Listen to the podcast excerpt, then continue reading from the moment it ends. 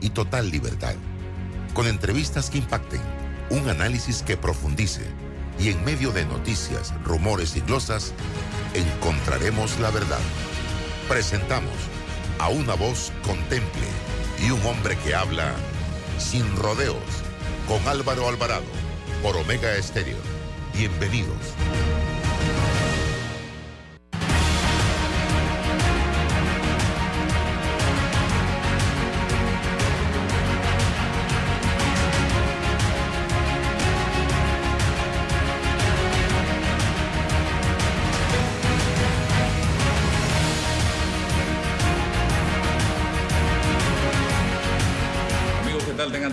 Bienvenidos a este su programa Sin Rodeos. Esto es Omega Estéreo, emisora de cobertura nacional.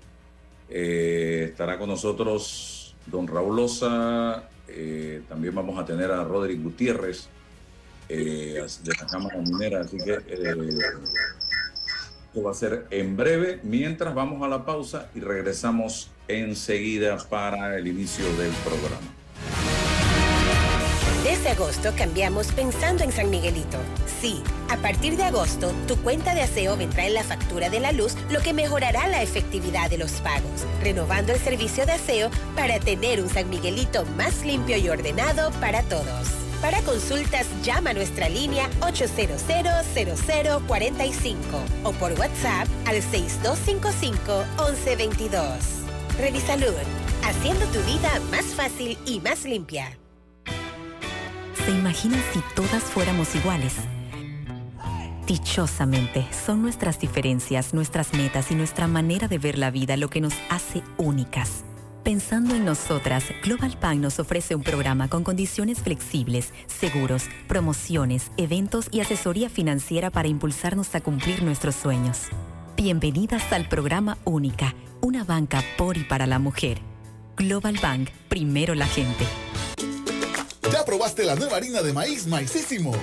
Es más rendidora, fácil de amasar, no se pega y queda suavecita. 100% harina de maíz precocida, sin aditivos ni conservantes. Ideal para hacer arepas, tortillas, bollos, tamales, empanadas y mucho más. Búscala en tu mini super favorito y en los supermercados a nivel nacional a un excelente precio. Maicísimo, el auténtico sabor del maíz. Panameña Panamá necesita tu voz. Una voz libre de violencia política de género. Que nada te detenga. Por más mujeres para una mejor democracia. Tribunal Electoral. La patria. La hacemos contigo. Con datos se acaba el relato. Dato. Minera Panamá genera más de 7.000 empleos directos Datos proporcionados por el estudio Indesa de enero de este año afirman que la empresa genera más de 40.000 empleos directos e indirectos, dando oportunidades de desarrollo y crecimiento a panameños de todo el país. Relato. Es solo un relato que generamos 3.000 empleos por nuestros recursos. 67% de los colaboradores de Minera Panamá son del interior y de acuerdo a datos oficiales es el mayor empleador privado del interior del país. Con datos, siempre se acaba el relato. Para más datos sobre este y otros temas, visita nuestra página web cobrepanamá.com. ¿Quieres quedar a la altura con tu familia, tus amigos, tu pareja, tu esposo, tus hijos? Prueba 1820, un café 100% de altura. En el Metro de Panamá nos mueve crear un mejor futuro. ¿Sabías que con la ampliación de la línea 1 hasta Villa Zaita, más de 300.000 personas estarán conectadas a ese futuro tan próximo y a todos sus beneficios? Metro de Panamá, elevando tu tren de vida. Hutchinson Port opera los puertos de Balboa y Cristóbal, ubicados en el lado Pacífico y Atlántico del Canal de Panamá. Sirven como una ventanilla única para los servicios de transbordo y logística en América Latina y el Caribe. Bueno, me voy a comer con una estrella. Mm. Espérate, ¿y tu esposa sabe? Claro, ella sabe que la estrella del sabor es American Star. Y por eso en la casa comemos delicioso. American Star, el tasajo, jamón, chorizos y embutidos más suaves, económicos y con el sabor que le gusta a todos. ¡Oh! ¿Me invitas a conocer esa estrella? Busca la estrella roja y azul American Star, la estrella de tu cocina. Conectamos con una sonrisa, con un adiós, un hasta pronto y un sentido de aventura. Ahora, nuestra conexión al mundo crece con la estación aeropuerto del Metro de Panamá. Todas las líneas nos llevan al mundo. La estación aeropuerto nos une más. Metro de Panamá, elevando tu tren de vida. Lo que uno sueña y se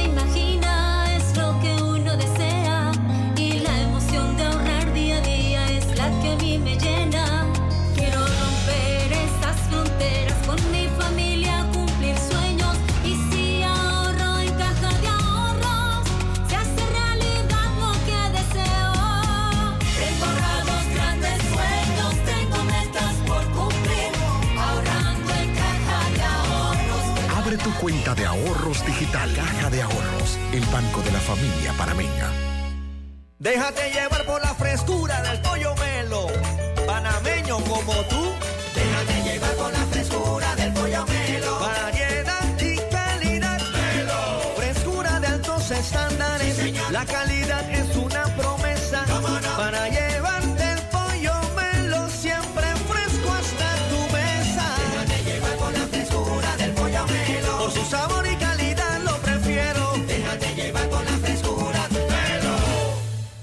La vida nos lleva a crecer. La familia se vuelve un familión. Las salidas se vuelven viajes a otra provincia. Y las entregas de tu emprendimiento se vuelven una empresa. Sea como sea que tu vida crezca, necesitas un auto de tu talla, como el Gilio Cabango, con espacio para siete pasajeros y mucha comodidad, donde quepan tus trips con lo top en tecnología y la seguridad que necesitas. Conduce el nuevo Gilio Cabango. Es momento de crecer, solo en Bahía Motors. En Más Móvil alargamos tu décimo con 25% de descuento hasta fin de año al contratar mil megas por solo 37.50 mensual. Ven y visita nuestras tiendas Más Móvil. Para más información, másmóvilpanamá.com. Hutchinson Port administra y opera los puertos de Balboa y Cristóbal, ubicados en el lado Pacífico y Atlántico. Están conectadas por ferrocarril y una carretera transcontinental con una distancia de 80 kilómetros. Seguimos adelante, eh, luego del primer cambio comercial. Bienvenido Raúl Osa, bienvenido Roderick Gutiérrez. ¿Qué le pareció el, el tuit de Gustavo Petro ayer, eh, don Raúl? Oye, Álvaro, yo te quiero. Buenos días, buenos días a ti, a toda la audiencia, a don Roberto allá, mis saludos. Oye, Álvaro, yo te quiero eh, señalar dos cosas que a mí me han llamado mucho la atención. Uno, lo primero es que eh, una exageración, una interpretación totalmente fuera de lugar, la de Petro, pero sentí algo interesante. Yo sentí como que las hermanas repúblicas vecinas nuestras y México, como que de alguna manera este, sintieran eh, sus presidentes alguna, algún protagonismo interesado, como que ellos, eh, eh, el canal de Panamá tiene un mal momento y ellos pudieran presentarse como alguna alternativa, diría yo. Mira, revuelto la incursión de AMLO, por ejemplo, que sugiere lo del istmo de Tehuantepec, etcétera, como que, hey, si allá pasa algo en Panamá, aquí estamos nosotros presentes, en vez de ser solidarios si, si pasara algo, este, pero bueno, lo de Petro, Petro está bajo mucha presión en su país por diversas razones, entre ellas el problema del hijo, y a lo mejor eso lo hace cometer estos errores que ha cometido. Lo segundo que te quiero decir es que al igual que tú, yo sentí que demoró mucho el vicepresidente Cortizo. El Perdón, presidente Cortizo. disculpa la equivocación. Este, eh, demoró mucho, pero salió. Al fin y al cabo, me gustó que reasumiera de alguna manera la representación de la nación panameña eh, en este nivel internacional y a nivel presidencial salió a, comentar, a, a ripostarle a los, al presidente Petro, de presidente a presidente, de una manera diplomática que quizás hasta fue este, un poquito parca, pero bueno, salió y lo hizo muy bien y me satisfizo que salió a relucir. Yo siempre lo digo porque muchas veces tengo la, la necesidad de comentar cosas como que, como que no estoy muy de acuerdo con él, pero en esta ocasión lo felicito por haber reasumido la, la representación de la República de Panamá como debió hacerlo. Muy bien, Así es. Bien, eh, Roderick Gutiérrez de Kansas está con nosotros eh, para hablar un poquito sobre el contrato eh, minero, ahora que se inicia la discusión en la Asamblea, el tema ambiental y social. Eh, lo primero que yo tengo que preguntarle, es lo que ha estado surgiendo en los últimos días, un debate sobre si el- el- la mina, la explotación en la mina eh, le está afectando o impactando directamente al canal de Panamá, que hoy enfrenta situaciones eh, con el agua eh, eh, dulce, porque el canal utiliza agua dulce. Sí, buenos días a todos. Buenos días, Álvaro. Eh, Rubén Osa, ¿cómo están todos? Raúl Loza, Raúl Loza. Raúl Osa, sí. Mira, sí, llama mucho la atención de que cada vez que pierden credibilidad en algún tema, agarran otro tema para entonces crear revuelo. Eso es parte de, de tal vez la estrategia de algunos grupos eh, ideológicos, ¿no? que no tienen eh, a veces argumentos para poder sustentar científicamente lo que están diciendo. Con respecto a lo que es el, ahora están metiendo el canal de Panamá, cuando hay que hacer una aclaración, tal vez eh, sí que tiene que ver mucho con la cartografía, eh, la topografía del área, pero muy simple. O sea, el proyecto Cobre Panamá está alejado dos cuencas de lo que es la cuenca del canal de Panamá. ¿Eso qué significa? Que nunca puede realmente afectar el proyecto al- a, la, a la cuenca del canal o a las actividades de la cuenca del canal porque no están en la misma cuenca. Y si estuvieran en una cuenca paralela, o sea, ahí podríamos ver algún otro, algún otro tema, pero está, está casualmente separada dos cuencas del canal de Panamá. O sea que tratar de, de achacarle, por decirlo así, un problema que tiene que ver con fenómenos climáticos, como el fenómeno del niño, como con problemas de planificación del uso del agua, que puede ser que aquí en Panamá en realidad se pierde mucha agua dulce. Hemos visto todos estos días cómo está lloviendo y cómo se está perdiendo toda esa agua que está cayendo, se está perdiendo actualmente y no la estamos utilizando. Eh, achacarle esos problemas climáticos aún ahora al proyecto Cobre Panamá realmente es un poco eh, desde el punto de vista científico, desde el punto de vista ambiental, tal vez un poco, eh, diría yo, eh, sacado de, la, de, del, de contexto para poder entonces agarrar otro tema, ya que los otros eh, quedaron sin sustento. ¿Qué agua utiliza el proyecto Cobre Panamá? Esto es muy interesante porque esto lo hemos venido hablando hace mucho tiempo. Eh, el agua que se utiliza hoy en día en los procesos mineros es agua de lluvia, preferiblemente. O sea, en algunos proyectos se hacen grandes reservorios para utilizar el agua de, de- de lluvia, en otros se canaliza todo el agua de lluvia porque aquí en Panamá el problema no es el agua, es no tener agua. El problema en Panamá para el proceso minero es tener mucha agua realmente. Entonces toda esa agua dulce se canaliza y se ponen unos reservorios y de ahí entonces se bombea hacia lo que son los, las plantas eh, para el proceso. En este caso, eh, eh, Cobre Panamá está utilizando el 99% del agua que utiliza, la utiliza de lo que es agua de lluvia. ¿Y dónde está esa agua de lluvia? Como salió en un Twitter el día de ayer. Esa agua de lluvia está en, los, en la presa de Relave. Cuando se, esta presa de relave, que son estas grandes áreas que tratan de, de, ¿cómo se llama?, de manipular la información visual, diciendo que son unos lagos o que son ríos donde se está vertiendo agua contaminada, no, estas son presas de relave, en donde el agua eh, por supuesto, el agua que, sobra de, o que sale, mejor dicho, del proceso, va a dar allá con material, y ese material es agua, piedra y cal. Realmente no hay eh, químicos ni nada contaminante eh, en, es- esa agua. Y como es una presa, ahí se va acumulando también el agua lluvia durante el año. Entonces, como hay mucha agua realmente ahí, lo que se hace es que entonces por medio de bombas se bombea nuevamente al proceso y entra y recircula en el proceso. O sea, en realidad todo el agua que se está utilizando ahora mismo para el proceso de yacimiento, eh, para el proceso de, de, de lo que es el, tema de, de la planta de, para el procesamiento del material, es agua de lluvia. Y como no se puede tener tanta agua en ese lugar, porque ahí tiene un, límite máximo, entonces esa agua es utilizada. De esa agua, por supuesto, el 80% es reciclada, o sea que vuelve y regresa al proceso, porque siempre hay un porcentaje, alrededor del 12% del agua que entra al proceso se evapora por el calor y todo el proceso que hay dentro de él. Y por supuesto, cuando se, cuando se vierte el material eh, en, esta, en esta grande que hemos visto también en televisión, que son unas grandes galeras, ahí también hay algo de humedad, ahí se seca para entonces llevarlo a lo que es el barco. Ahí se perdería un 8% en el secado, un 12% en lo que es el- la evaporación y el 80% es reciclado. Y es agua de lluvia, realmente. Aunque no lo quieran entender, así es como se trabaja hoy en día en lo que son los procesos mineros. Raúl Osa. Buenos días, Roderick, mis saludos. Este, me ha llamado mucho la atención que eh, has mencionado que eh, un argumento de grupos ideológicos está planteando eh, algunas eh, aprehensiones eh, sobre cuestiones ambientales y que ahora han tomado el tema del canal de Panamá.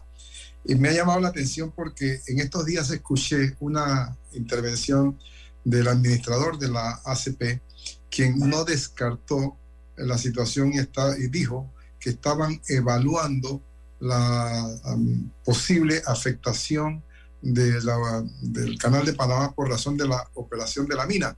Esto se contrastó con una declaración contundente en donde la señora de Marota, que creo que es la segunda de a bordo, eh, manifestó que eh, ella sí lo descartó, que no, no, no, no producía ningún impacto en la cuestión. Entonces yo veo como que no es tanto grupos ideológicos, sino que responsablemente la ACP estaría evaluando posibles impactos, aunque considero que estarlo evaluando a estas alturas, en donde el- el- la discusión del contrato minero ya se inició en la Asamblea Nacional, me parece que es un poco tardía la situación.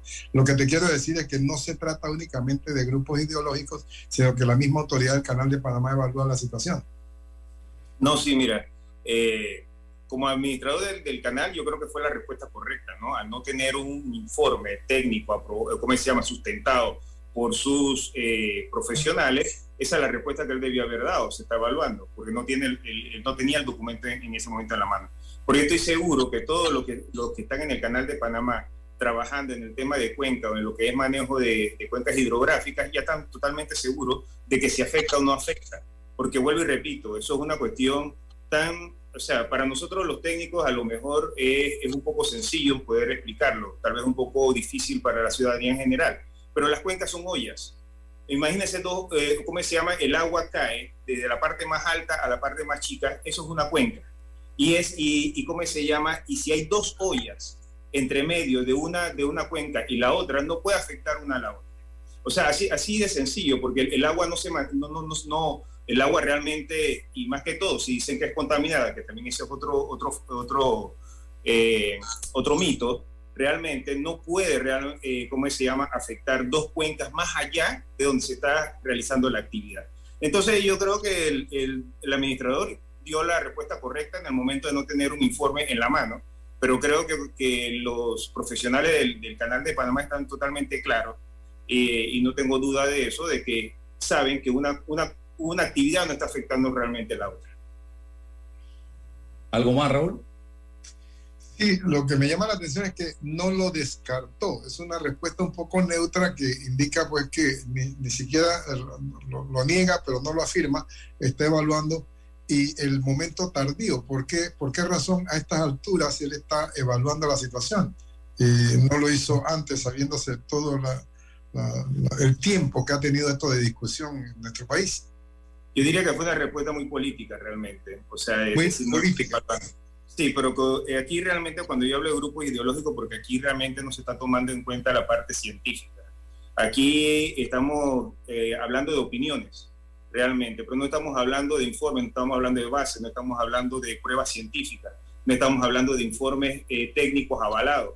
Entonces, cuando las personas sueltan algo sin tener eh, la base, sin tener la, eh, sin tener ese, el- las, eh, los porcentajes, sin tener un informe, en realidad son opiniones. Y, cuando hablamos de opiniones, realmente todos tenemos una opinión diferente y se respeta cada una de las opiniones. Pero sin embargo, aquí se está eh, realmente tratando de neutralizar la base científica que es la, la base técnica, nosotros realmente, y lo dijo Roberto Cueva ayer en una entrevista, y estoy totalmente de acuerdo con él, presidente de, de- de Camipa, que el- para nosotros lo que no se mide no existe.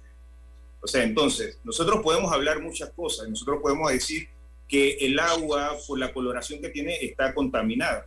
Pero para nosotros realmente, para poder determinar si el agua está contaminada o no, se tiene que, primero que todo, hacer un análisis eh, de laboratorio. Ese análisis de laboratorio tiene que ser por eh, empresas de laboratorio certificadas Y otra cosa más también, tiene que sobrepasar la norma. Para poder nosotros determinar si el agua está contaminada o no, tiene que suceder todo esto. No simplemente porque yo digo que la vi o, que está sucia o que yo considero o opino que está contaminada, está contaminada. Ah, Igualmente el tema de la cuenca del canal de Panamá, eh, vuelve eh, del, una cuenca eh, que realmente donde está desarrollándose el proyecto Cobre Panamá no afecta en nada lo que son las actividades del canal. En eso sí podemos estar seguros, pero si el, dire- ¿cómo se llama? El, el señor del, del canal de Panamá necesita un informe para poder decirlo públicamente, eso también es respetable. Roderick, eh, los eh, ambienta- un grupo de ambientalistas está planteando que este proyecto minero va a arrasar no solamente con los bosques, sino con el suelo, acabará con el recurso hídrico, con un gran recurso ambiental y que por eso no se debe permitir eh, el desarrollo de este proyecto. Prácticamente va a devastar toda la zona. Eh, ¿Cómo mitigar esto? Hoy día eh, la minería es sinónimo de devastación total. Ese es un área que el país va a perder cuando concluya la explotación minera. Mira, eh, Álvaro, una, una cosa que hay que partir es que todo proyecto para poder ser aprobado, para tener su concesión y sobre todo comenzar a, a- explotar, tiene que tener un estudio de impacto ambiental. El estudio de impacto ambiental realmente para muchos a lo mejor piensan de que es un simple trámite, un documento para tener una aprobación. No, el estudio de impacto ambiental es una, una herramienta de planificación para todo, lo, para todo lo largo y ancho del proyecto. Eso que dice desde la planificación, desde que está en papel, desde que está en un, eh, en un plano, hasta que en, el caso de los proyectos mineros, hasta su cierre y su post-cierre. Entonces, hay planes de manejo ambiental en donde se va planificando paso a paso, año a año, día a día, lo que se tienen que hacer durante toda la etapa eh, útil del proyecto. Los proyectos que tienen estudio de impacto ambiental, y en este caso proyectos de sector minero, establecen cómo tienen que ir recuperando, cómo tienen que ir mitigando, cómo tienen que ir compensando realmente los impactos que va generando. No podemos eh, negar que todo proyecto tiene impacto, sí lo tiene, necesita un área específica, que es otra muy, cosa muy importante, los proyectos mineros se desarrollan en áreas muy específicas, no es que va a devastar todo el bosque como se establece ahí, porque no pueden estar realmente eh, perforando en todos lados, solamente se extrae el mineral del lugar donde se sabe que hay el mineral, y para eso hay todo un proceso, eh, ¿cómo se llama?, de planificación, exploración, que dura años realmente, y en Cobre Panamá, si no me equivoco, viene desde los años 60, todo el tema de la exploración. Solamente se extrae donde se, se encuentra eh, actualmente el mineral. ¿Eso qué significa? Que ellos no necesitan realmente estar devastando o, o realmente estar destruyendo el bosque que está alrededor. Porque si eh, alrededor no hay, no hay realmente material, no hay mineral que ellos puedan extraer que sea rentable, no necesitan realmente devastarlo. Entonces, el, el área donde sí hay impacto, por supuesto, entonces compensada eh, por otras, eh, ¿cómo se llama? Por la reforestación en otras áreas. Sí sabemos que hay impacto, no lo podemos negar, sí sabemos que tienen que, que explorar y que tienen que, ¿cómo se llama?, extraer mineral de un área, pero sin embargo, el plan de cierre de mina que se establece dentro del estudio de impacto ambiental establece que cada vez que se va dejando un área de, trabajar, no tienen que esperar a 20, 40 años, sino a, a medida que van cerrando las áreas, esas áreas se van revegetando y posteriormente reforestando. Entonces, ¿eso qué quiere decir? Que cuando se llegue al final del proyecto, ya gran parte de esa área impactada debe estar reforestada o debe tener otra actividad eh, económica o otra actividad que el Estado determine cuál va a ser la actividad que va a, tener. Otra cosa muy importante también, como hay un área de buffer, como se dice, como hay un área de protección y esa área realmente a la minería le conviene que, esté, que sea eh, boscosa por una cuestión también de seguridad, esa área está, está financiada y protegida por la, por la empresa minera. Eso es algo que también aquí en Panamá y por eso nosotros, los que somos realmente ambientalistas, porque yo realmente me considero ambientalista, para eso lo estudié y para eso creé una empresa y por eso llevo 30 años en esto.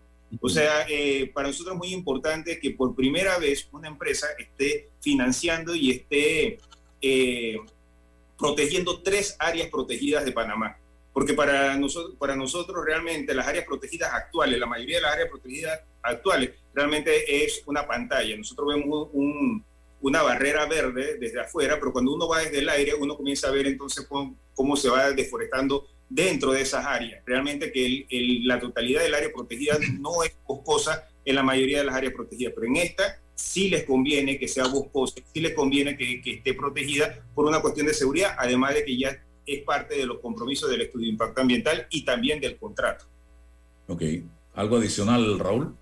Sí, quisiera escuchar un poco, ya que nos ha sugerido que las aguas van a quedar eh, sin contaminación de ningún tipo, que nos hablara un poco del uso de los ácidos eh, y los químicos, esto en la, producción de la extracción de, de metales. Eh, ¿cómo, ¿Cómo se resuelve ese problema? ¿Cómo, cómo impacta? Queda, quedan totalmente descontaminadas las aguas y los suelos. Bueno, sí, como dije anteriormente, eh, en el proceso, y más que todo en cobre, no se necesita utilizar químicos. O sea, se habla mucho de, del cianuro eh, y es totalmente falso. El cianuro realmente se utiliza para el proceso de oro. Y se realiza para el proceso de oro, para, ya es para separar el, oro realmente del resto de los, otros eh, materiales que no son realmente rentables. En proceso de cobre no se necesita realmente químico, o sea que lo que va a vertirse en estas eh, presas de relave, realmente lo que va a llegar allá es agua, piedra y cal. Muchos utilizan la experiencia de Chile y de Perú hablando de plomo, arsénico, vanadio, cobalto. Esos son los yacimientos de los Andes. Nosotros tenemos un yacimiento totalmente diferente a lo que es el yacimiento de los Andes. Entonces utiliza mucha información del, de cómo se llama, de los de los, los químicos o de algunos elementos que son naturales de los Andes que no hay en Panamá.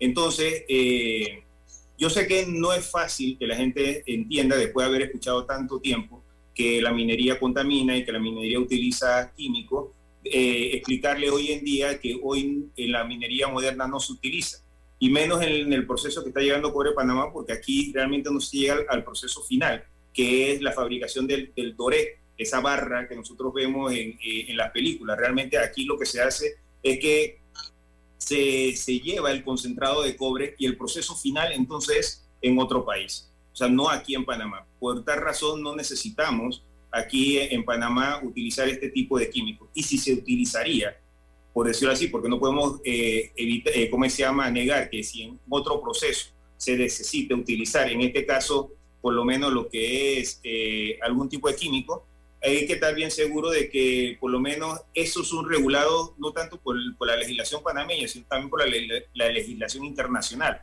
a tal punto de que si no cumple con todo el protocolo de seguridad, no tienes eh, las áreas específicas para almacenarlo, no tienes a los profesionales certificados e idóneos para poder manejarlo y el, y el equipo para poder, eh, ¿cómo se llama?, eh, eh, procesarlo, ni siquiera te lo venden. Así de sencillo. O sea, no la, como aquí no se fabrican ese tipo de químicos, afuera ni siquiera te venden el, el, el, ¿cómo se llama? el material si no cumples con todos estos procesos. Incluso hay en algunos, dentro del protocolo, incluso indica de que para poder trasladarlo del puerto al proyecto, tiene que tener cierta cantidad de, de eh, cumplir con un protocolo de seguridad que incluye hasta Policía Nacional. Hasta ese punto está eh, regulado el uso de los químicos y en este caso no se está utilizando. Si se necesitaría, tiene que cumplir con toda esta cadena de custodia, con todo este protocolo de seguridad para poder que incluso desde afuera te lo vendan. Ni siquiera te lo van a vender si no cumples con eso. Bien. Rodri, gracias por estar con nosotros esta mañana aquí en Sin Rodeos, en Omega Estéreo y todas nuestras plataformas de redes sociales. Vamos al cambio. No, gracias a ustedes. Gracias a ti, gracias Raúl. Disfruta de tu tarjeta más cercar punto pago con los siguientes beneficios, sin anualidades, sin costo por usar en comercios o compras por Internet. Funciona en cualquier país del mundo y en cualquier ATM local o internacional. Saldos y consumos en tiempo real en nuestra aplicación. Solo tienes que seguir estos pasos. Descárgala en Play Store o Apple Store.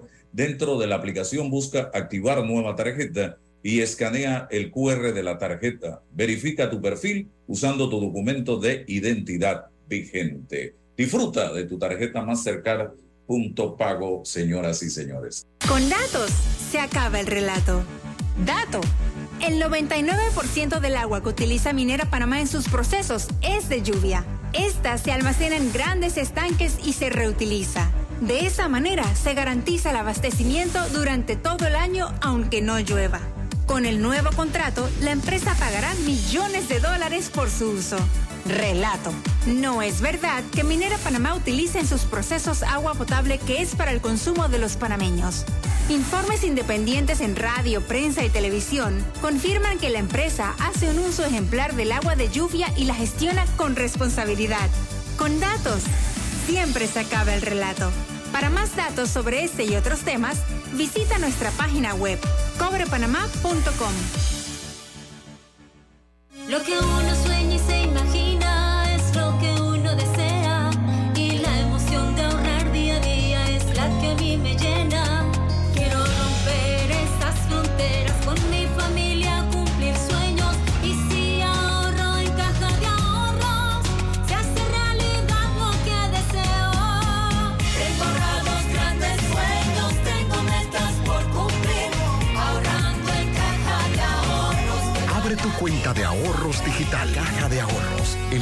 familia panameña.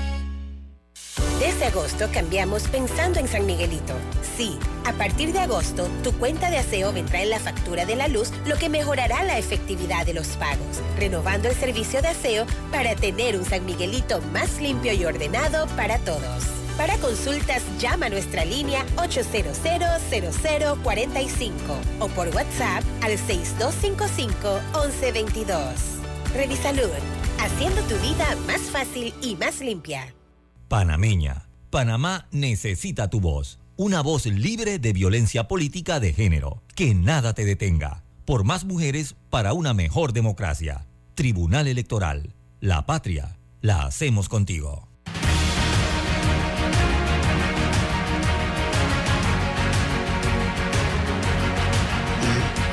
Seguimos al aire. Sí, le, eh, me avisa si ya tenemos ahí a- al invitado. Eh, sí, dice que ya está esperando que lo acepten. Sí, eh, estoy tras la pista del Eduardo Guevara, está con nosotros. Estoy tras la, tras la pista del tema del contrato de la lotería electrónica. Porque el, el eh, candidato a la presidencia, Ricardo Lombana, en mayo del 23, estaba exigiendo información sobre el contrato de la lotería para el diseño de nuevos juegos electrónicos. Y que yo sepa, hasta la fecha todavía no hay eh, respuesta en relación a este tema. Eh, fue celebrado entre el consorcio Panamá Lottery Technology Service, conformado por Panamá Scientific, Scientific Gaming y Scientific Gaming International, incluyendo las adendas realizadas, entendiéndose las cinco adendas realizadas al contrato de Marras. Así que eh, yo creo que esto es parte precisamente de la transparencia y necesitamos saber cómo se va a dividir ese pastel de la lotería electrónica y quién está detrás de ese contrato, eh, amigos oyentes. Pero bueno, eh, algo que te va a llamar la atención, Raúl, es este tema. Un tribunal de apelaciones anuló la condena de Heriberto Polo y Abraham Pinto. ¿Estamos en lo cierto, don Eduardo Guevara? Eh, por la muerte del niño Marcelo Ignacio Muñoz Lima y las heridas de su familia. La condena tenía que ver con la explosión en el PH Costamar, en el área de Costa Sur, el 31 de mayo del 19. Heriberto Polo era el administrador del edificio y Abraham Pinto, encargado de mantenimiento cuando se dio la explosión por una fuga de gas. Con esta sentencia, el Ministerio Público tendrá que volver a llamar a juicio a los implicados en este caso. Sin embargo, la empresa administradora del edificio, MTS, Administración Total SA, no será parte de este nuevo juicio, dice Foco en una publicación que salió eh, el 21 de agosto, hace eh, dos días específicamente. Cuéntenos, don Eduardo, ¿qué fue lo que pasó aquí? Sí, buenos días, don Raúl Álvaro. Eh, gracias por el espacio. Bien, lo primero que quisiera precisar es que este tema excede, sin duda, los, lo- los intereses de la familia Muñoz Lima, la cual que presentamos eh, por bonos de hace varios años, puesto que no solo trata sobre pues, la interrupción brutal de su proyecto de vida, un evento que conmocionó a nivel nacional e internacional la opinión pública debido a que, pues como acaba de indicar Álvaro, a propósito de esta explosión en el PH Costamare, falleció un, un bebé de Marcelo Ignacio Muñoz Lima, de apenas 10 meses de edad. Su madre, Karina Muñoz, y su hermano de 5 años apenas, Miguel Ignacio Nacho Muñoz Lima, quedaron con quemaduras de segundo y tercer grado en el 80% de su cuerpo. Sería una simplificación abordar este tema pensando que se trata solo de reivindicar los intereses frente a la justicia de esta familia que ha sufrido tanto. En realidad, no. Señores, eh, este tema trata sobre las condiciones de seguridad jurídica de la, de la característica que se supone que son titulares las sociedades de derecho avanzado de hacer previsible la aplicación de normas jurídicas. Me explico. Este es un tema que nos concierne a todos, porque la tragedia de la familia Muñoz Lima pudo haber sido la de cualquiera de nosotros.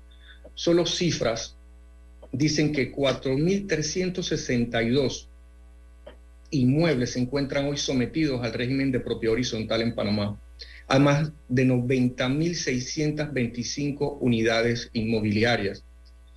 También sería una simplificación asumir que esto trata de, de oponer categorías y oponer las categorías entre administradores de inmuebles y copropietarios. Esto trata sobre la seguridad de nuestros hogares, sobre la seguridad de nuestras familias. Entonces, sobre estas premisas paso a explicar las implicaciones que tienen en materia de seguridad de inmuebles hoy día, las consideraciones y conclusiones de una sentencia de anulación, identificada con el número 139 de 2023 del Tribunal Superior de Apelaciones, 18 de agosto de 2023 del órgano judicial. Esta decisión decidió declarar penalmente no responsable a una sociedad administradora y de anular los juicios contra dos personas naturales que eran colaboradores de ella a objeto de que se hicieran nuevos juicios. Esta decisión revoca de forma sorpresiva una sentencia emitida por un tribunal de juicio que durante el mes de marzo de 2023, durante tres semanas, tres jueces de la República, con la debida inmediación, escucharon las declaraciones de tanto testigos como peritos más de 25 en total, entre ellos peritos del Cuerpo Benemérito de Bomberos de Panamá. Esto es importante porque los hechos que fueron objeto de juzgamiento tienen un esencial carácter técnico, por lo cual los jueces, según la ley, tienden a informarse de los conocimientos que exceden su conocimiento jurídico. Y paso a explicar eh, a la audiencia cuáles son los puntos concretamente en los cuales esta sentencia pues sorpresivamente revoca una decisión debidamente fundada, motivada y emitida por un tribunal de juicio y produce este resultado. Esta decisión, por ejemplo, refiere que a partir de ella, y lo afirma como precedente, el restablecimiento del sistema de gas licuado en una unidad de pH desde una llave central de paso no requiere la intervención de un personal idóneo.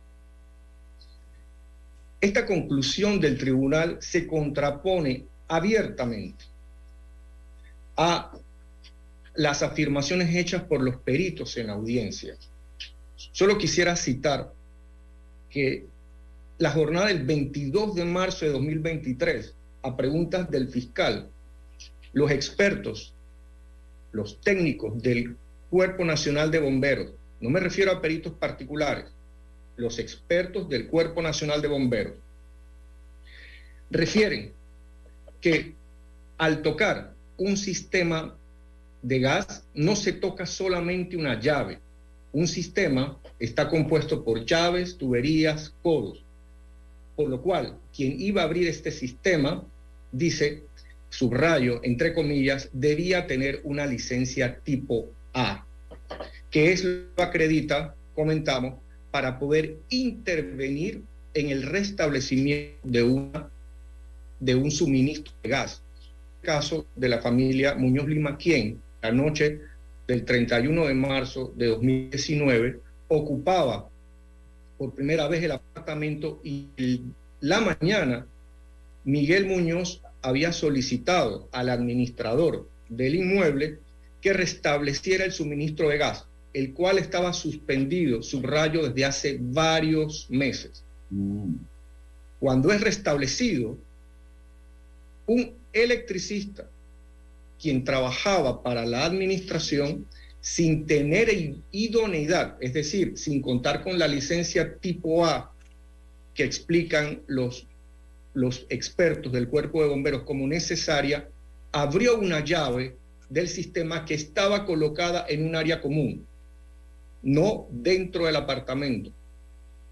¿Qué ocurre? Al hacerlo, no se percató que había una salida no taponada dentro del apartamento y por varias horas hubo una fuga, un escape de gas que al momento de la llegada de la familia, Miguel, Karina y sus dos pequeños hijos, explotó provocando los resultados que conocemos. Entonces, esta afirmación del tribunal carece de sustento técnico, porque claramente, y lo importante es que el tribunal refiere, y abro comillas, que el restablecimiento del servicio, se refiere al servicio de gas licuado, no requiere de idoneidad, al menos según las pruebas aportadas en el juicio.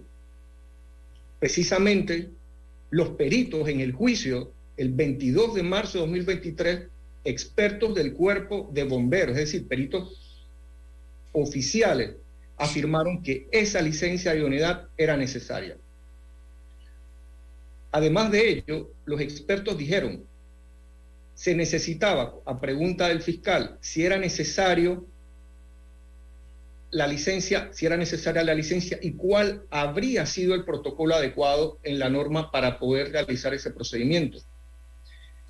Y los bomberos explicaron, antes de abrirla, debió el técnico, cualquier técnico de gas que tenga licencia, sabe que no puede abrir una llave de un suministro de gas para darle a un recinto si antes no percatarse internamente que todas las válvulas de las salidas de los equipos en su momento están cerradas.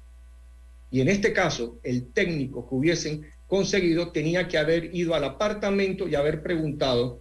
Y algo muy relevante es que si no había nadie en el apartamento, no haber restablecido el sistema de gas. Esto guarda relación con otra de las afirmaciones del tribunal, que dice que no existe ninguna mención a la prueba de hermeticidad que prevé la norma dentro del caudal probatorio desplegado en juicio.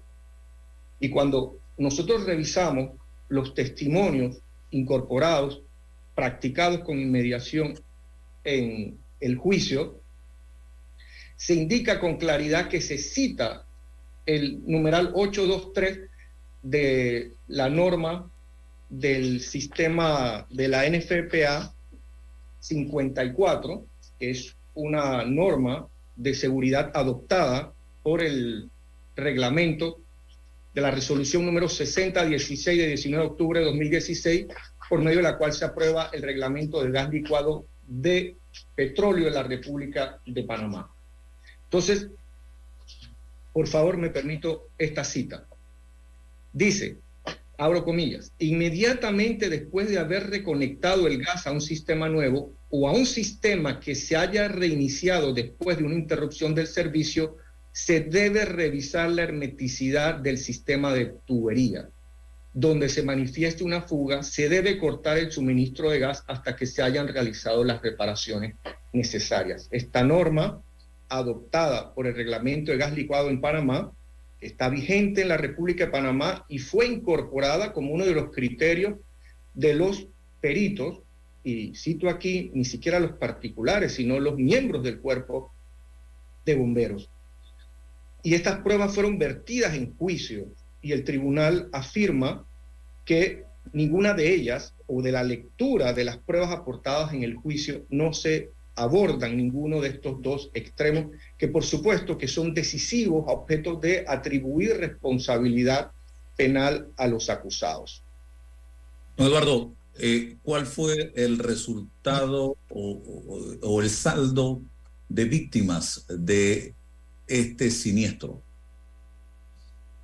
Hubo muchas pérdidas materiales, sin duda hubo algunos lesionados menores, pero las principales víctimas de esta explosión fueron Miguel Ignacio Muñoz Lima, de cinco años de edad en aquel entonces, su madre, Karina Lima, quienes sufrieron quemaduras de segundo y tercer grado en el 80% de su cuerpo, y la muerte de, de Marcelo Ignacio, ambos nacidos en territorio panameño, es decir, que como sus padres extranjeros y ellos como nacionales son titulares de un deber de protección institucional respecto de ellos por parte del Estado. Y ellos como víctimas han sido sometidos a distintas intervenciones quirúrgicas, fue documentado en medios de comunicación social que tuvieron que ser trasladados al exterior de urgencia para poder en centros especializados poder atender la gravedad y severidad de las lesiones recibidas. Sí, Lo Raúl, importante eh, es que estas ajá. lesiones tienen secuelas de carácter permanente. Sí, Tanto efectivamente. como Miguel Ignacio Minacho, quien era un deportista, un futbolista distinguido a su corta edad, que, soñaba con representar a su país, Panamá, como selección nacional de fútbol. Este niño va a estar sometido por los próximos años a necesidades importantes de terapia a objeto de poder restablecer al menos básicamente su funcionalidad. Entonces se trata de víctimas que en este momento las lesiones personales sufridas, las emocionales, que son enormes, y debo decir, parte de, las implicaciones trágicas de esta decisión implica que las víctimas tienen que volverse a someter a un juicio en el cual declararon ante el tribunal de juicio y fueron sometidos a interrogatorios y a severos contrainterrogatorios que tienen un que implican un desgaste emocional enorme y que hoy frente a esta decisión pues francamente los devasta.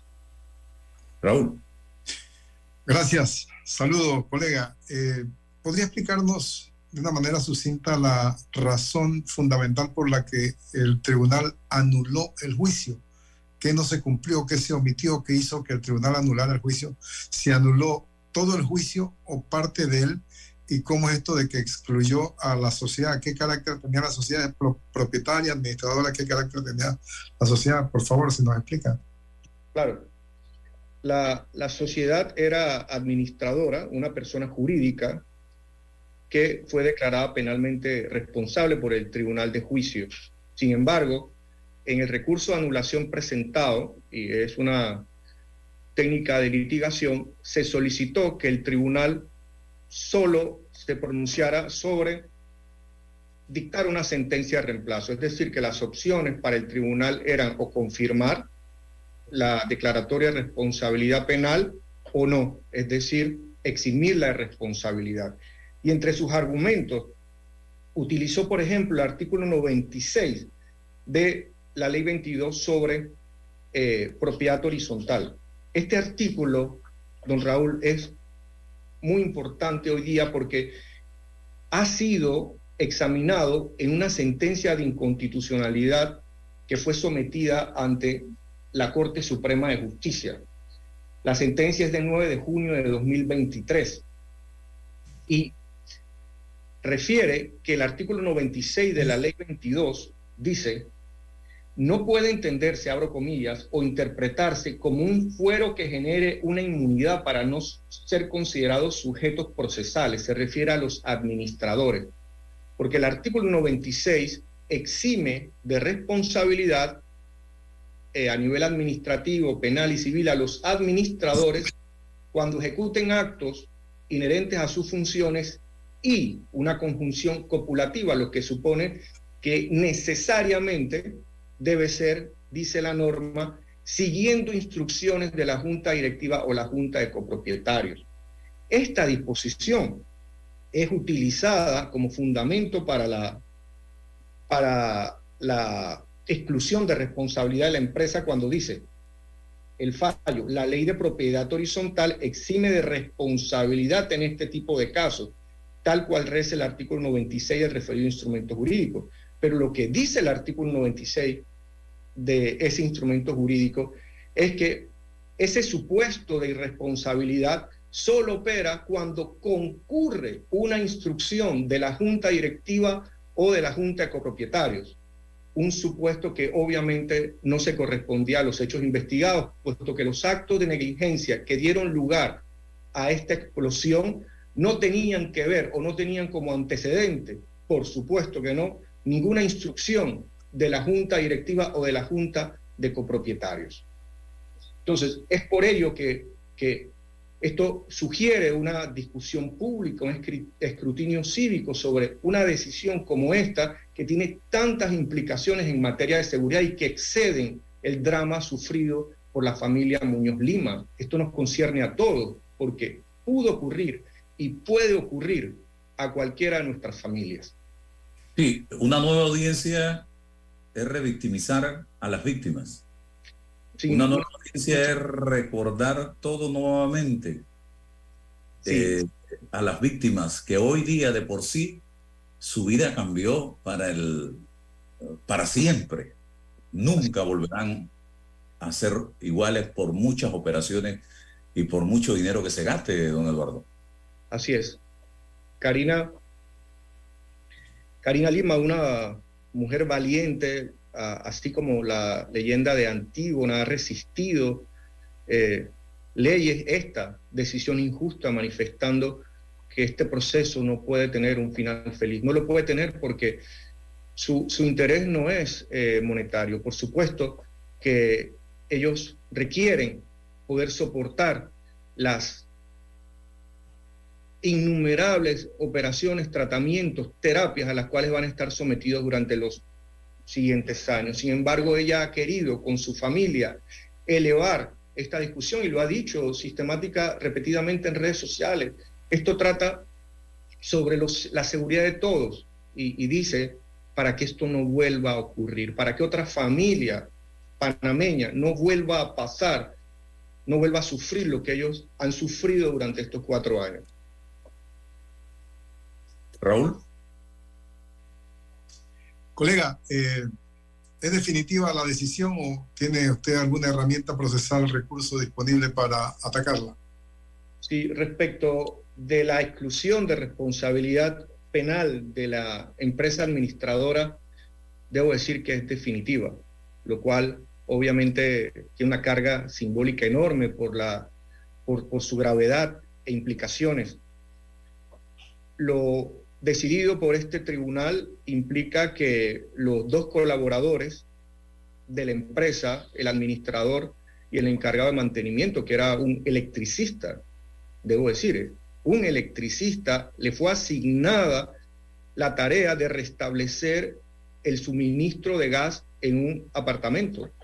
Y esto me permite citar lo siguiente, la decisión incluso se refiere a que este señor, quien según el fallo no requiere ninguna idoneidad, imagínense el precedente que implica esto. A partir de ahora, citando este fallo, cualquier particular, cualquier operario sin ninguna idoneidad, en este caso fue un electricista, quien intervino un sistema de suministro de gas, podría hacerlo desde la completa irresponsabilidad, porque según este fallo, contrario a lo que han establecido los peritos, insisto, los oficiales del cuerpo de bomberos, según el fallo, no es requerido para ello ningún tipo de idoneidad.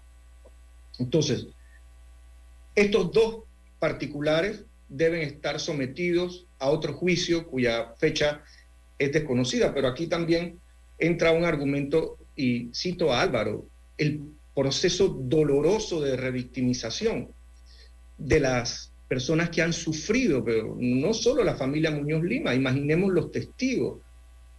Testigos durante la audiencia eh, interrumpieron su relato para, para llorar al recordar lo que vivieron ese día. Implica también para el Estado costos administrativos enormes, un juicio que duró tres semanas. ¿Se imaginan la logística que implica llevar a testigos, peritos, durante tres semanas a un juicio? La presencia de la Fiscalía, de la querella, de la defensa, de los jueces de la República que dictaron la sentencia número 252 del Tribunal de Juicio de Panamá el 29 de marzo de 2023. Son enormes costos a nivel tanto económico, funcional como personal. En este caso último, por supuesto, de las víctimas que estarían obligadas otra vez a someterse al doloroso escenario de tener que recrear en un tribunal de juicio esta historia que, que ha conmovido, interrumpido, destruido su proyecto de vida. ¿Y va, vamos nuevamente en ese camino entonces? Porque eso también tiene gastos para la propia familia que no están en Panamá. Así es, así es. Esta es una decisión. Nosotros en este momento nos hemos concentrado en analizar desde la perspectiva jurídica esta decisión eh, sorpresiva que además desconoce una sentencia que bien motivada, fundó y sentó un precedente que creemos importante en materia de seguridad de instalaciones inmobiliarias en Panamá. Nosotros analizamos cuáles van a ser los siguientes pasos para defender los derechos de la familia Muñoz Lima y tratar de afirmar este precedente, es decir, aquel que incorpore como un criterio de seguridad y prevención de desastres que el personal que intervenga sistemas de gas licuado tenga la idoneidad suficiente. Este fallo propone que no, que no es necesario para el restablecimiento de un suministro de gas tener idoneidad alguna. Y la prueba está, el fallo incluso dice que la propiedad de los Muñoz Lima, que estaba cerrada al momento que se restableció el suministro de gas, había una salida no taponada. Bastaba, y uno de los, de los expertos del cuerpo de bomberos lo estableció con claridad. Dice, el cual, se refiere al técnico, abrió el suministro de gas sin percatarse de si alguna de las válvulas dentro del apartamento estaba en posición abierta y sin taponar. La administración, y en este caso el fallo, se adhiere a esa posición, implica que como la válvula sin taponar se encontraba en el apartamento, el que intervino, es decir, el empleado de la administración, quien era electricista, no tenía acceso a la propiedad. Es interesante porque la, lo, lo trágico de esta narrativa es que según los expertos, lo único que tenía que hacer este administrativo era esperar que llegara alguien. No podía, no debía, y los expertos de los bomberos dicen, lo único que tenía que hacer era abstenerse de abrir la llave desde el pasillo, es decir, desde áreas comunes, hasta esperar que llegara el propietario, los propietarios, y poder verificar que no había ninguna fuga. Y esto es sencillo, por eso es que es necesaria la idoneidad técnica de quien interviene, quien restablece una tubería de gas. Hay una solución de facilidad, decir que solo se abrió una válvula de gas. No es cierto, los bomberos establecieron categóricamente quien abre una válvula de gas, quien la mueve, interviene en un sistema y para eso requiere tener conocimiento. Y es precisamente los resultados trágicos de esa maniobra son los que confirman que es necesaria tener la idoneidad, porque solo alguien informado sabe que antes de abrir una llave de gas, aunque sea desplazarla unos milímetros, crea un riesgo no permitido. Fácilmente, y los peritos dicen, lo único que debió hacer, no estando nadie en el apartamento, fue abstenerse de abrir la llave. Y eso hubiera evitado esta tragedia. ¿Se puede saber quiénes son los abogados de la contraparte? ¿Defensores? Sí, estos datos de MTS Administración Total SA, el licenciado Abilio Batista Domínguez, del señor Heriberto Polo Garzón, Jerónimo Mejía Wells y de Abraham Pinto González, el licenciado Pablo Ruiz. Ok. Bueno, eh, gracias, don Eduardo Guevara. Estamos a la orden. Eh, yo estoy tratando de contactarme también con la señora Karina Lima para conversar con ella. Le dio una interesante declaración muy triste a el diario La Estrella de Panamá que estuvimos viendo. Así que estamos a la orden. Eh, con el fin que impere la justicia en nuestro país. Gracias, don Raúl Osa. Que tenga excelente día también. Y a todos. Buenos días. Recording stopped. La información de un hecho se confirma con fuentes confiables y se contrasta con opiniones expertas. Investigar la verdad objetiva de un hecho necesita credibilidad y total libertad. Con entrevistas que impacten, un análisis que profundice y en medio de noticias, rumores y glosas, encontraremos la verdad.